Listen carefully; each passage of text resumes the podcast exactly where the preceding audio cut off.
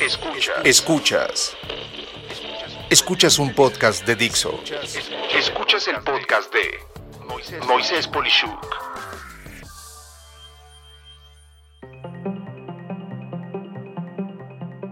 Formas de comentar en redes sociales. En la época previa a Internet, la forma de interactuar era muy clara. O era persona a persona, en vivo, o era por teléfono, o bien escribiendo una carta. No había más. Cuando se hacía en persona, lo valioso era la experiencia total de sentidos. Te dabas la mano, abrazo, beso o todo lo anterior, seguido de experimentar a la otra persona prácticamente con todos los sentidos. El simple hecho de no dar la mano de forma firme ya decía algo. Si veías que miraban para otro lado al saludar, decía también algo. Su tono de voz decía algo. Y así, una interacción en persona, sea para temas de trabajo o sociales, era muy rica en todos sentidos. Si el contacto era telefónico, todo se remitía a tono de voz y capacidad de conversar. En el caso de temas sociales, en especial cuando le hablabas por primera vez a una persona para conocerla, y esto eh, si estabas atraído a esa persona y no se conocían para nada más allá de la recomendación común de una persona que conocía a ti y a la otra persona, era un ejercicio de auténtico valor conocido como una cita a ciegas o del inglés Blind Date. Tenías eh, pocos segundos para dejar la primera impresión, nada más. Si dudabas, si se te iba la voz, vamos, si había de repente gritos en tu casa, podía bajar la oportunidad de una primera cita. Admito que yo, que vengo de esa época, pues sí, era alta tensión. De hecho, Así fue el caso de la que hoy por varias décadas es mi amada esposa. Yo simplemente no la conocía y ese fue mi primer contacto, una llamada de la nada para invitarla a salir.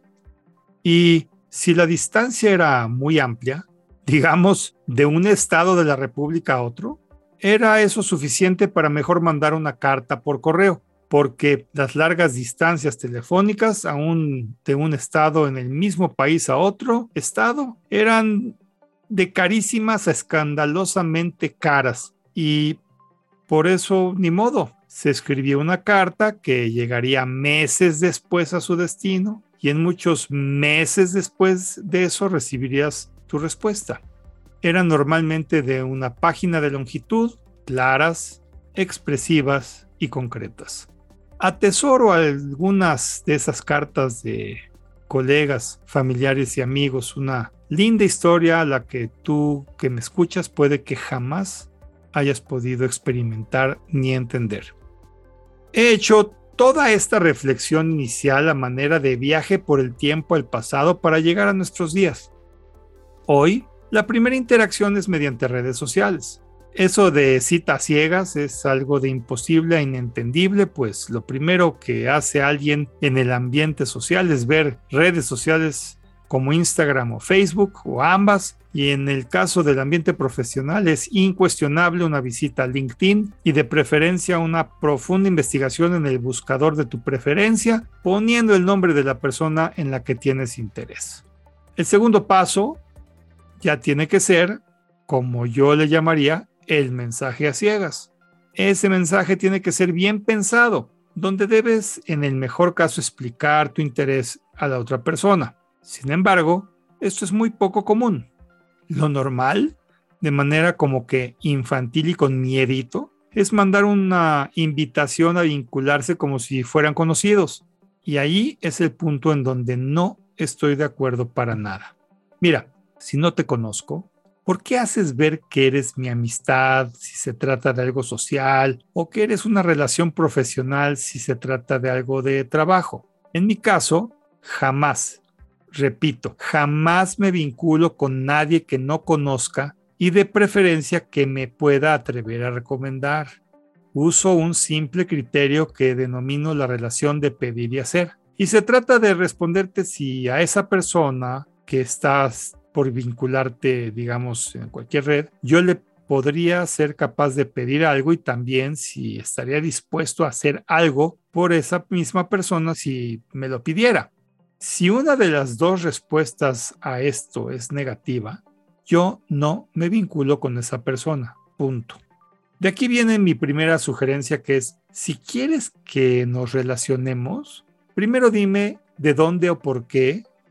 Esto a menos de que por supuesto ya nos conozcamos. Y en este sentido, si nos conocemos y no nos vinculamos es porque simplemente no veo oportunidad en nada de ello.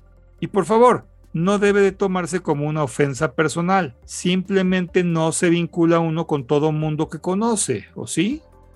Por otro lado, viene el tema en redes sociales profesionales o personales de algún acontecimiento. Puede ser desde el fallecimiento de una persona hasta el nacimiento de un pariente.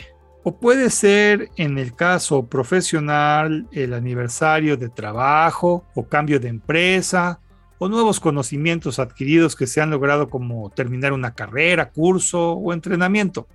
Habemos aquí de nuevo dos tipos de personas. El primer tipo es el que comenta en la línea de tiempo de la persona, muro o equivalente así, junto con todo el montón de conocidos.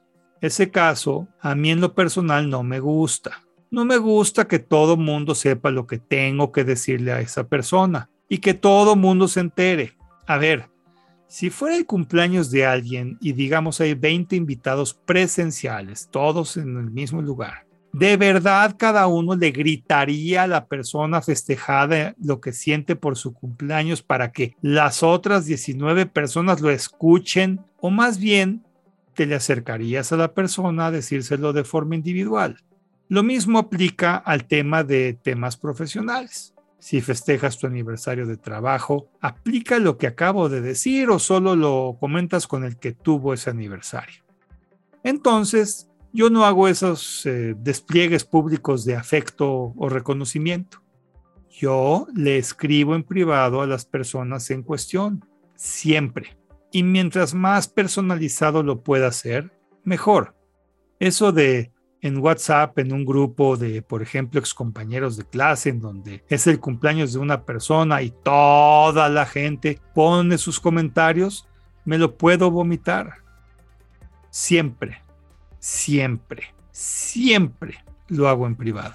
Y si se trata de mi caso y yo soy el que están felicitando, le respondo a uno por uno y no hay duda, personal y único. Nunca en público, por así decirlo, y lo mismo en el ambiente profesional. Mi conclusión es simple.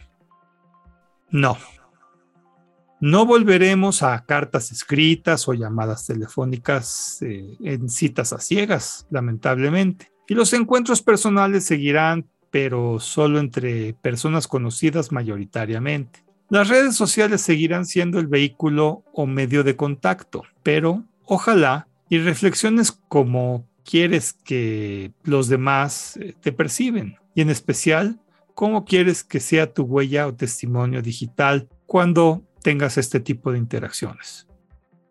¿No crees? Recuerda, ese tipo de información no se borra. Soy Moisés Polishuk y agradezco que me hayas escuchado. Hasta la próxima.